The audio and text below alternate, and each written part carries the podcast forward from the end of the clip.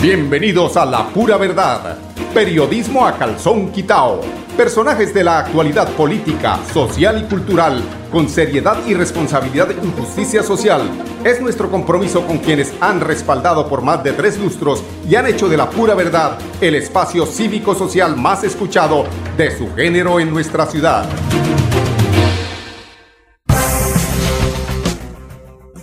Muy buenos días amigos oyentes, bienvenidos a la pura verdad. Hoy es 2 del 2 del 22. señor, hoy eh, por donde se lea de adelante para atrás o de atrás para adelante, eh, la fecha tiene que ver con el 2. Ahora no le echaron la lotería, ¿no? Don, don, don, don. Bueno, empecemos con noticias así en seco. Eh, la noticia principal en el día de hoy eh, tiene que ver con el, la despenalización del aborto y es como Colombia se une precisamente a esta marea verde. Lleva eh, la batuta prácticamente eh, Colombia en este sentido en todos los países de Latinoamérica, inclusive casi incluyendo a Estados Unidos, porque Estados Unidos ha tratado de de echar para atrás esa eh, ley constitucional donde se permite allí en el país de, Norteamérica el tema del aborto. La decisión de la Corte Constitucional se produjo luego de dos años de trabajo por parte de las organizaciones que defienden los derechos de las mujeres en toda América Latina. Es así como la Corte Constitucional de Colombia dictaminó ayer lunes que someterse a un aborto ya no es un delito según la ley colombiana. Una decisión que allana el camino para que el procedimiento esté más accesible en un país católico y tradicionalmente conservador, un país, diría yo, de doble moral. Esos eh, conservadores esas personas que no están de acuerdo con este fallo y que dicen del derecho a la vida, eh, cuando, cuando yo comento que el tema tiene que ver y pasa por el tema de la doble moral, es eh, cuando alzan voces para defender la vida, es decir, al no, no al aborto, pero no miran algunos eh, antecedentes, algunos temas que realmente son muy difíciles de llevar, por ejemplo, cuando una mujer está, ha sido violada, cuando hay otras, eh, son tres causales. Y, precisamente por eso la Corte Constitucional eh, avaló en un, eh, en un fallo de 4 a 5, 5 a favor del, del aborto, 4 en contra, este hecho, porque a partir de la, la semana número 24 únicamente podrán abortar precisamente estas, eh, estas mujeres que por causa eh, de salud, de la vida de la misma mujer y de temas como las violaciones, eh, tienen derecho posterior, inclusive a esa fecha que pusieron como límite la Corte Suprema, la Corte Constitucional. El sucede luego de que eh, tras años en que las mujeres de toda América Latina se han organizado para exigir más protecciones y derechos, entre ellos el acceso al aborto y tras cambios significativos en el panorama legal de la región. Además de ese eh, panorama legal de la región, eh, hay un tema en el cual los gobiernos digamos, de América Latina y concretamente el de Colombia, eh, se han descuidado en este tema de la educación sexual por los mitos, por los eh. Recuerdan ustedes el procurador este eh, Santo que tenemos, que tuvimos, y que pues para él y para muchos conservadores eh, el tema de la educación sexual era no permitido, que eso era, mejor dicho, se metió el demonio a las, a las aulas de clase. Pues precisamente por esto es que ayer eh, leía una columna de una importante eh, eh, periodista en la revista Semana en la que sacaba unas cifras realmente preocupantes en la que mm, hablaba de embarazos a los 12, a los 14 años como algo normal dentro de las aulas de clase. ¿Por qué? Porque no hay educación sexual en nuestras instituciones educativas. Esto también tiene que ver con esa crítica que hago yo a quienes hoy alzan voces de, moralismo, diciendo que como así pero tampoco eh, en el momento más importante donde se debe haber defendido, se debe haber más bien eh, eh, hecho la promoción, se haber promovido el tema de, de educación sexual, ahí sí no han dicho nada, calladitos. el tema hoy más que nunca toma eh, vigencia el hecho de que hay que educar con una cátedra sexual para que esta eh, ley que dictaminó eh, la Corte Constitucional de Colombia no haya que utilizarla. Simplemente el remedio yo diría que sería ese, es evitar que las mujeres de tan temprana edad, imagínense una mujer de 12 años pariendo un hijo, no entiende o no comprende o, no avisora alguna solución respecto a la educación que le pueda dar una eh, madre muy infantil, porque es que son 12 años, imagínense, criando a una criatura. ¿Qué puede enseñar? ¿Qué experiencia? ¿Qué conocimiento tienen de la educación? Pues ahí es donde empiezan los cordones eh, de pobreza a fortalecerse, de, injusticia social, de esas brechas que se abren entre los que tienen la posibilidad de salir adelante porque son bien alimentados y los que no porque son mal alimentados. El fallo, eh, como les decía, fue posterior a esa eh, protesta que se ha generado de parte de todas las mujeres de América Latina.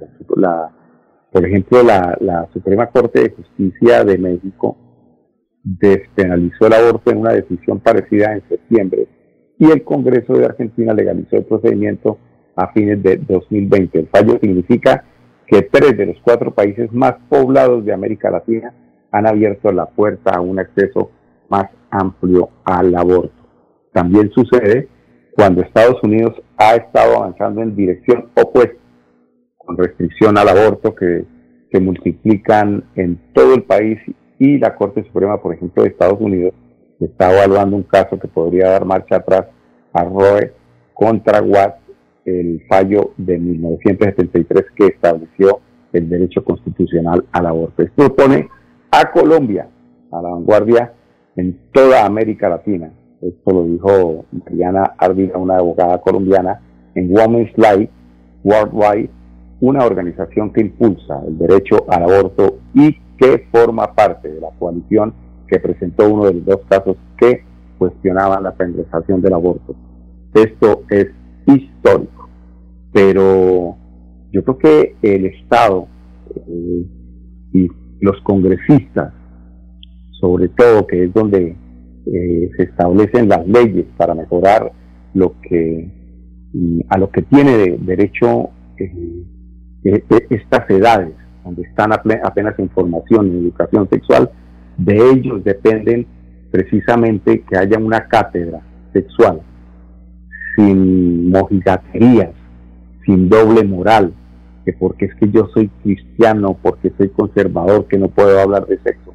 El sexo hay que hablarlo abiertamente, precisamente para evitar que se generen estos casos donde muchas veces las mujeres pierden la vida en esa en esa en esos procedimientos clandestinos que se dan porque como no había sido permitido y que a partir de hoy eh, es permitido realizarse este procedimiento eso sí eso sí eh, cada galeno cada profesional de la salud tendrá el derecho a, eh, a realizarlo según sus eh, su posición eh, ideológica, religiosa, y, en eso pues hay una, una aclaración. Entonces, si un médico cree que no está afín con su condición moral, religiosa, pues no lo hace y tendrá que proceder otro médico que pues vea este procedimiento como algo mm, que pueda solucionar un problema más grave a futuro. Por ejemplo, cuando hay una violación. Imagínense ustedes una madre con un hijo eh, producto de una violación, ¿qué puede pasar de ahí para allá? No creo que sean muy, muy buenas las eh, situaciones que se presenten en la educación de esa eh, criatura que nazca. Son las 10, 11 minutos. Vamos a unos temas de carácter comercial. Regresamos en unos instantes con ustedes, amigos oyentes, aquí en La Pura Verdad. Mis papás están muy felices porque el bono escolar de Cajazán está en 40.800 pesos. No lo puedo creer. Vámonos ya por el supermercado Cajazán Puerta del Sol. La feria escolar va hasta el 28 de febrero y tenemos 127 parqueaderos disponibles.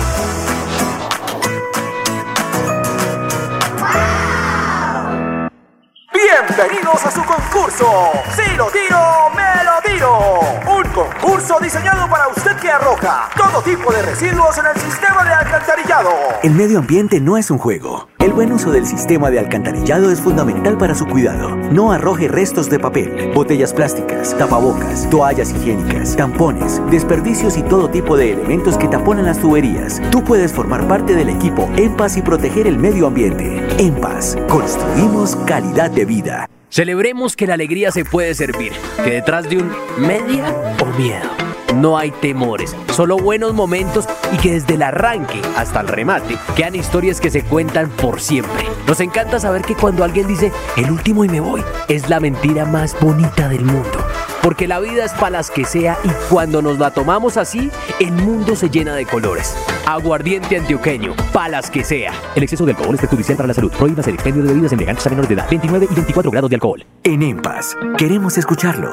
Hoy invitamos a Juan, a Carlos y también a Diana, o a cualquiera de ustedes para que nos cuenten sus peticiones, quejas y reclamos. Como empresa pública de Alcantarillado de Santander, estamos atentos para atenderlos. Recuerde que nos puede llamar al 605-9370 extensión 113 y 133, o ingresar a nuestra plataforma web www.empas.gov.co.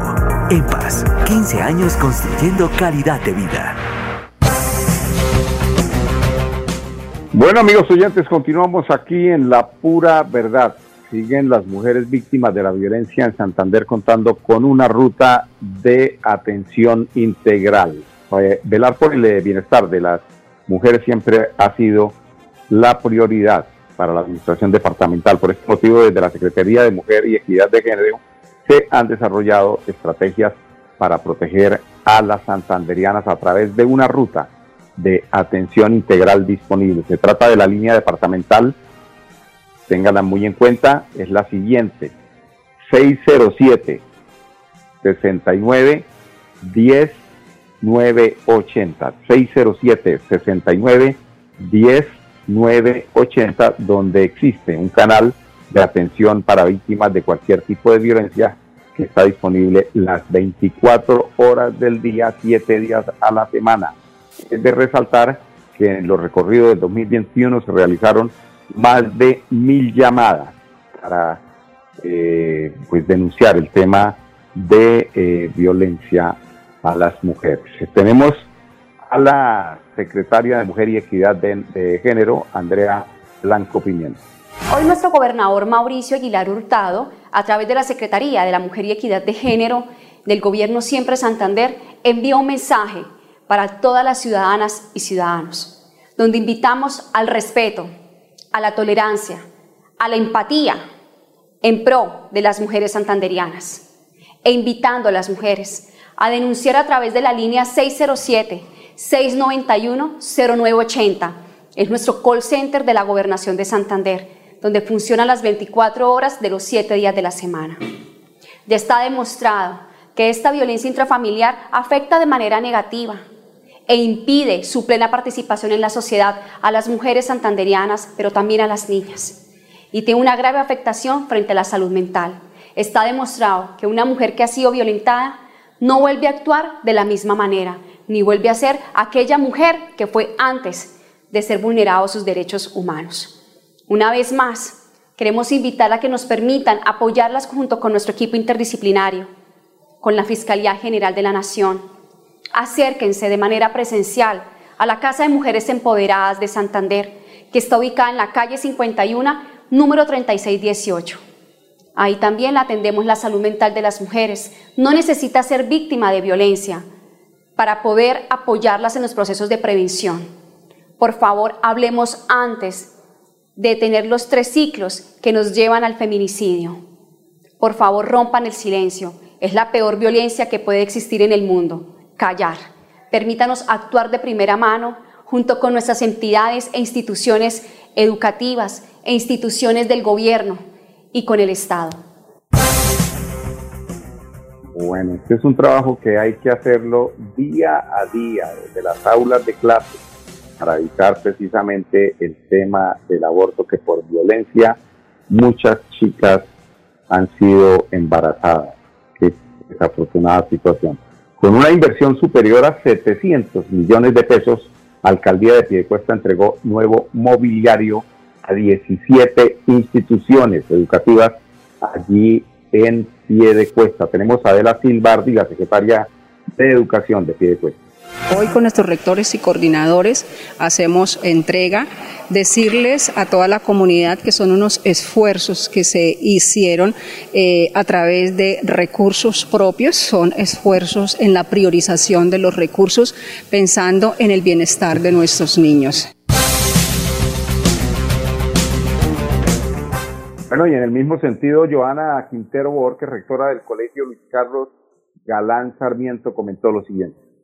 Estamos recibiendo de manera oportuna y acertada en un momento donde más se requerían las instituciones educativas. En el caso de nuestra institución, cuatro sedes educativas han sido beneficiadas en un momento crítico donde nuestros estudiantes no tenían el mobiliario básico para recibir sus clases.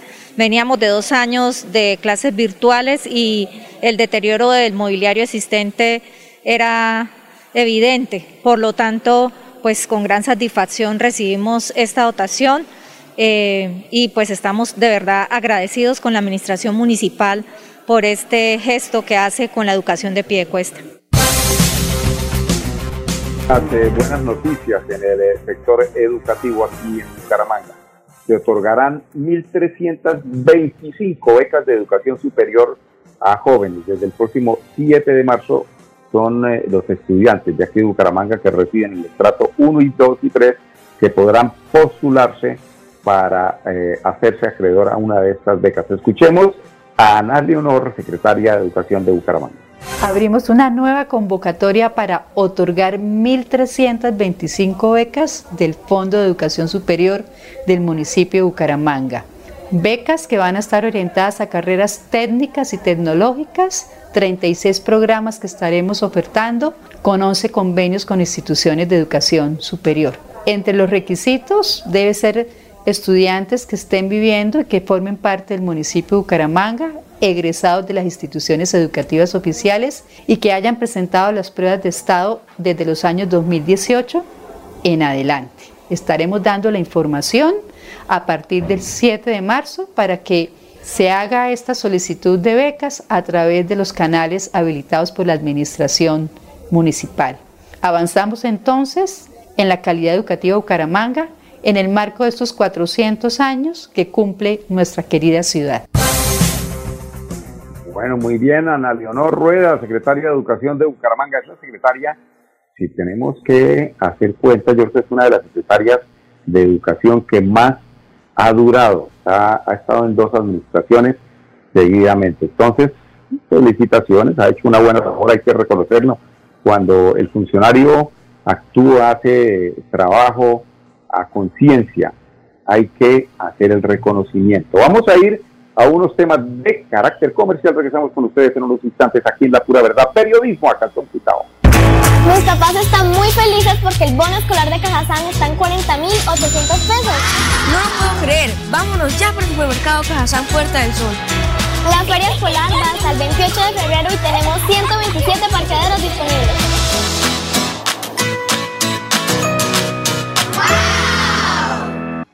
La vida está hecha de momentos y hay un ron Medellín creado para cada uno de ellos. Un sabor suave para reencontrarnos, un sabor con tradición para contarnos todo, un sabor con personalidad para subirle las risas entre amigos. Y un sabor con notas más fuertes para bailar como si nadie estuviera mirando. Ron Medellín está hecho para todos los gustos, porque así cada noche sea distinta y todas las mesas tengan su magia propia, al final nuestros mundos estarán vestidos de negro y dorado. Ron Medellín, para todos los gustos. El exceso de alcohol es perjudicial para la salud. Prohíbas el expendio de bebidas embriagantes a menores de edad. 35 grados de alcohol. Atención.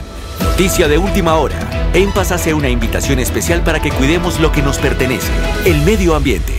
No arrojes papel, botellas plásticas, tapabocas, toallas higiénicas o cualquier tipo de residuos que obstruyan las tuberías. Haz un manejo consciente de lo que botas y dónde lo botas. Sé parte de la solución y sigamos construyendo calidad de vida juntos. En paz.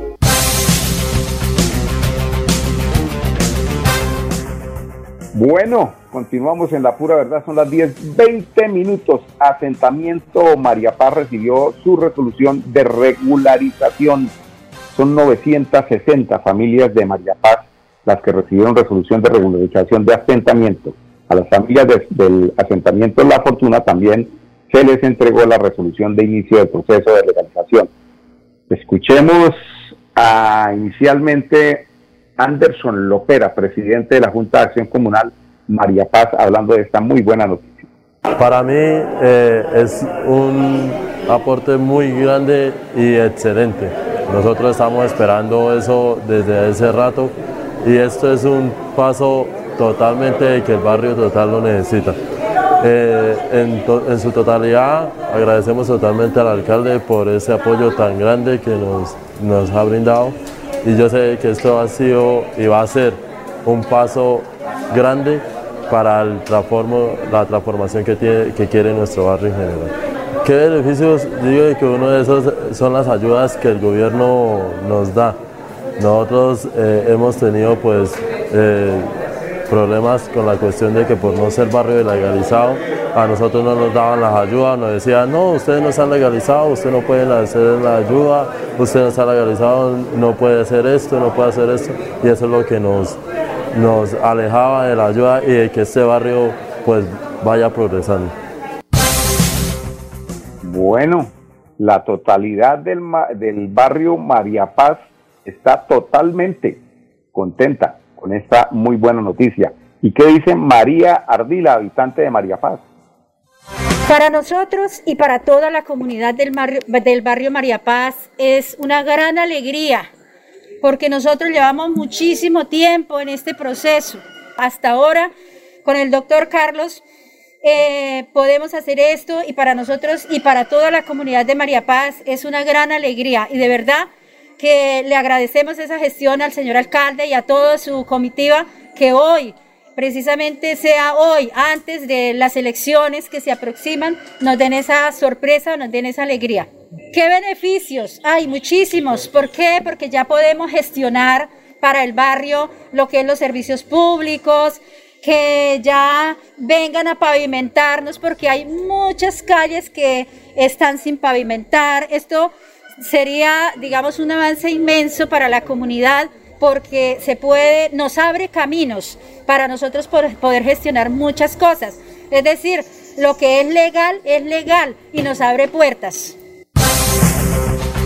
Bueno, ojo, que hoy, martes 22 del 02 del 22, se inician las brigadas de formalización de establecimientos de comercio. Para finalizar, tenemos a María Andrea Gómez, coordinadora de tolerancia en el movimiento de Secretaría del Interior. El martes 22 de febrero, de 8 de la mañana a 5 de la tarde, nos encontraremos ubicados en la calle 30A con carrera 33, exactamente frente a la Universidad Cooperativa de Colombia, UCC, realizando la primera jornada de formalización de establecimientos de comercio de este año 2022. Es importante recordarle a los ciudadanos que la alcaldía de Bucaramanga está llevando toda la institución en materia de un trámite de formalización de establecimiento comercial a los diferentes barrios y comunas de la ciudad con el fin de que el comerciante pueda realizar su trámite de formalización o de constitución de un establecimiento comercial de manera más fácil. En esta próxima jornada contaremos con la participación de Secretaría de Planeación, Secretaría de Salud, Secretaría del Interior, Secretaría de Hacienda, Bomberos de Bucaramanga y con la importante participación de la Cámara de Comercio de Bucaramanga y entidades de derechos de autor. Los esperamos. Bueno, amigos oyentes, hasta aquí la pura verdad. Le entrego la posta a don Carlos Serrano y a Jorge Tarazona Monsalve para que continúen con la información en el siguiente programa. ¿Contacto directo? Sí, ¿no? ¿Cierto? Bueno, invitarlos para que nos acompañen en punto mañana a las 10 aquí en La Pura Verdad. La Pura Verdad, periodismo a calzón quitao, con la dirección de Mauricio Balbuena Payares. La Pura Verdad 10 a 10 y 30 en Radio Melodía.